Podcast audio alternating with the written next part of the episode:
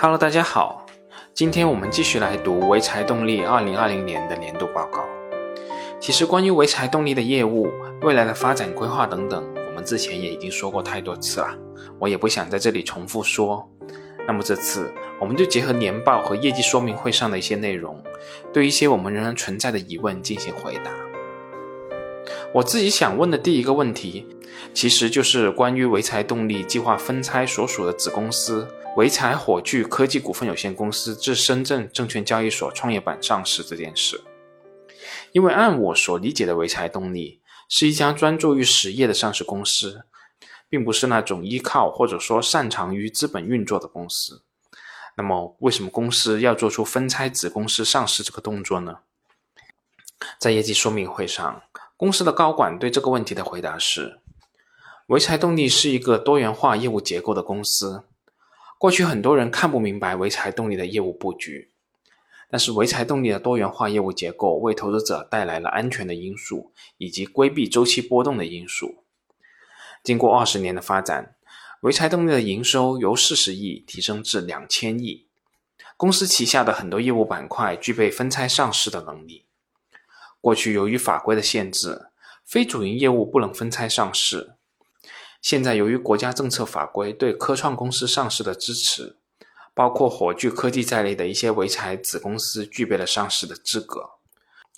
潍柴的火花塞业务目前国内占三分之一，国外占三分之一，后市场占三分之一。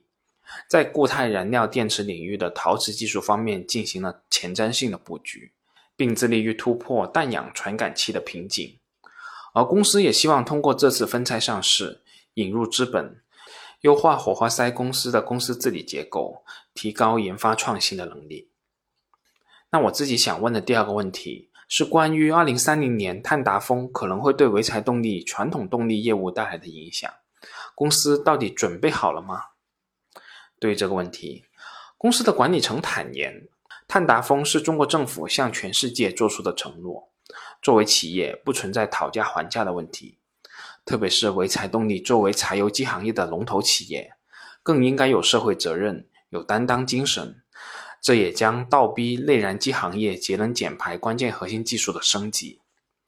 目前，潍柴在行业内已经有较为领先的技术优势，不仅是在传统能源上已经开始迈向世界一流，还全面布局了燃料电池。混合动力、纯电动多种技术路线齐头并进。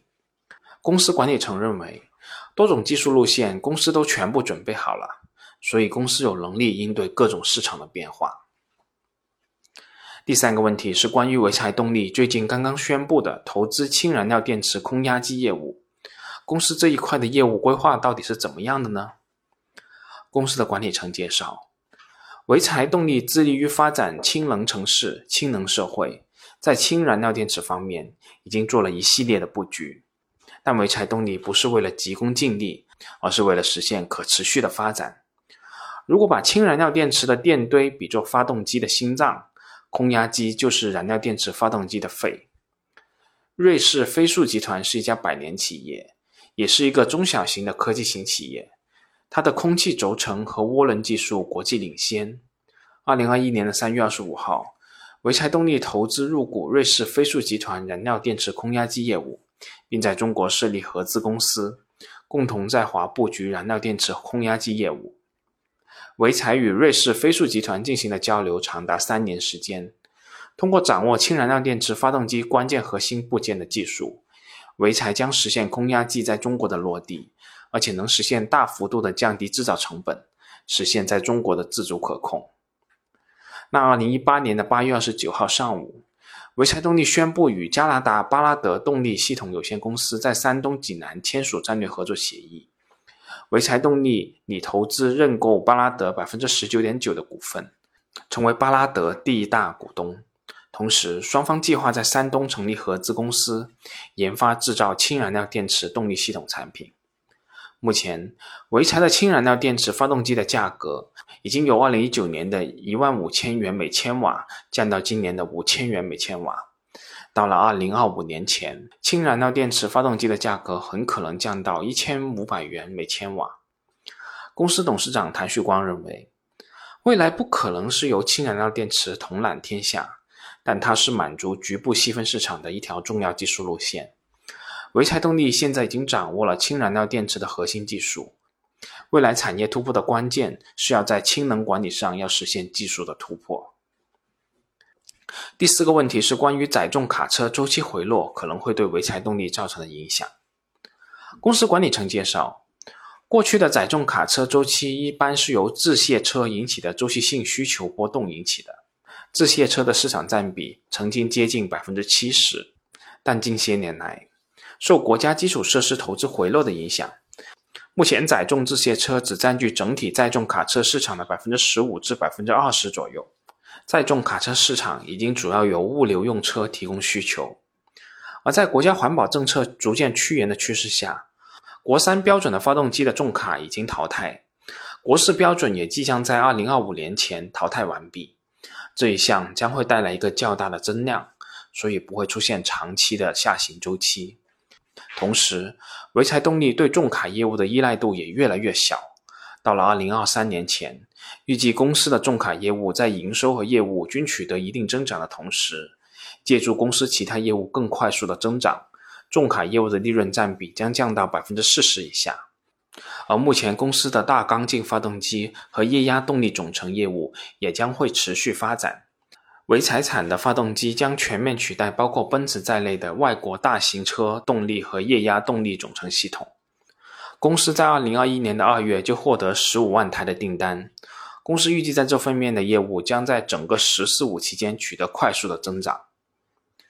第五个问题是关于潍柴动力在海外并购的两块业务——宁德液压和凯奥集团的情况。关于宁德液压，公司的管理层表示，林德液压是公司的一个战略增长板块。经过十年的发展，核心技术已经实现国产化，还在有序推向市场。林德液压计划将会在二零二二年与二零二三年之间独立上市，届时预计营收将达到二十亿。林德液压在全世界最有名的就是它的压力达到五百帕以上的高压液压技术。林德液压主要聚焦于中高端的高价值工程市场，不做低端市场，是高压液压技术的全球领导者。通过控制系统的匹配优化，油耗降低了百分之十五。潍柴动力在中国工程机械市场的占有率较高，而宁德液压将会为潍柴的客户提供增值服务。目前液压市场有二百至二百四十亿的国产替代空间，尤其是高利润的二十吨以上高端产品被外国品牌长期占据，而中国的其他液压公司大多聚焦于低端市场。宁德液压在性能和性价比方面已经超越了川崎等外国液压厂商，大批量上市以后，利润率不会低于其他的竞品。公司的业务模式就是将发动机和液压集成成液压动力总成。为客户提供一体化解决方案，实现进口替代，为客户创造更大的价值。这种液压动力总成的商业模式，潍柴是全球唯一一家，其他的公司都是有发动机没有液压系统，而液压公司也不生产发动机。我们做的就是把这两种集成起来。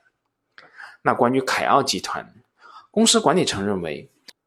国内的投资者没有把凯奥集团的价值提升充分体现到潍柴动力的价值里，反而把凯奥集团的减值充分体现到潍柴的股价里面，对业务的理解存在偏差。凯奥集团在去年国外疫情严重的情况下，没有出现运营亏损，订单仍在持续增长，创历史最好的水平，现金流水平也是正常的，股价也接连创新高。同时，在疫情期间，将旗下的叉车业务进行了整合，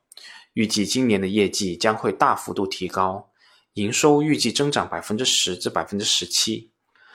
而另一块智能物流的领导者德马泰克营收也将达到三十三亿欧元，今年预计增长百分之三十三。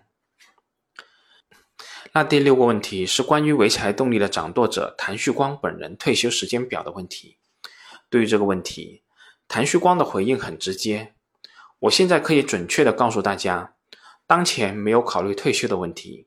我将继续为企业服务好，为全体股东创造价值。第七个问题是关于为什么散重器的市场份额出现了下滑。对于这个问题，公司的管理层也没有回避，回答也是非常直接的。主要的原因就是自身的竞争力下滑，没有充分满足市场需求；次要的原因是产能不足，在旺季的时候不足以支撑市场的需求，而且供应链的供应商部分来自湖北，受到疫情的影响，因而造成增长低于市场增长，市场份额下降的情况。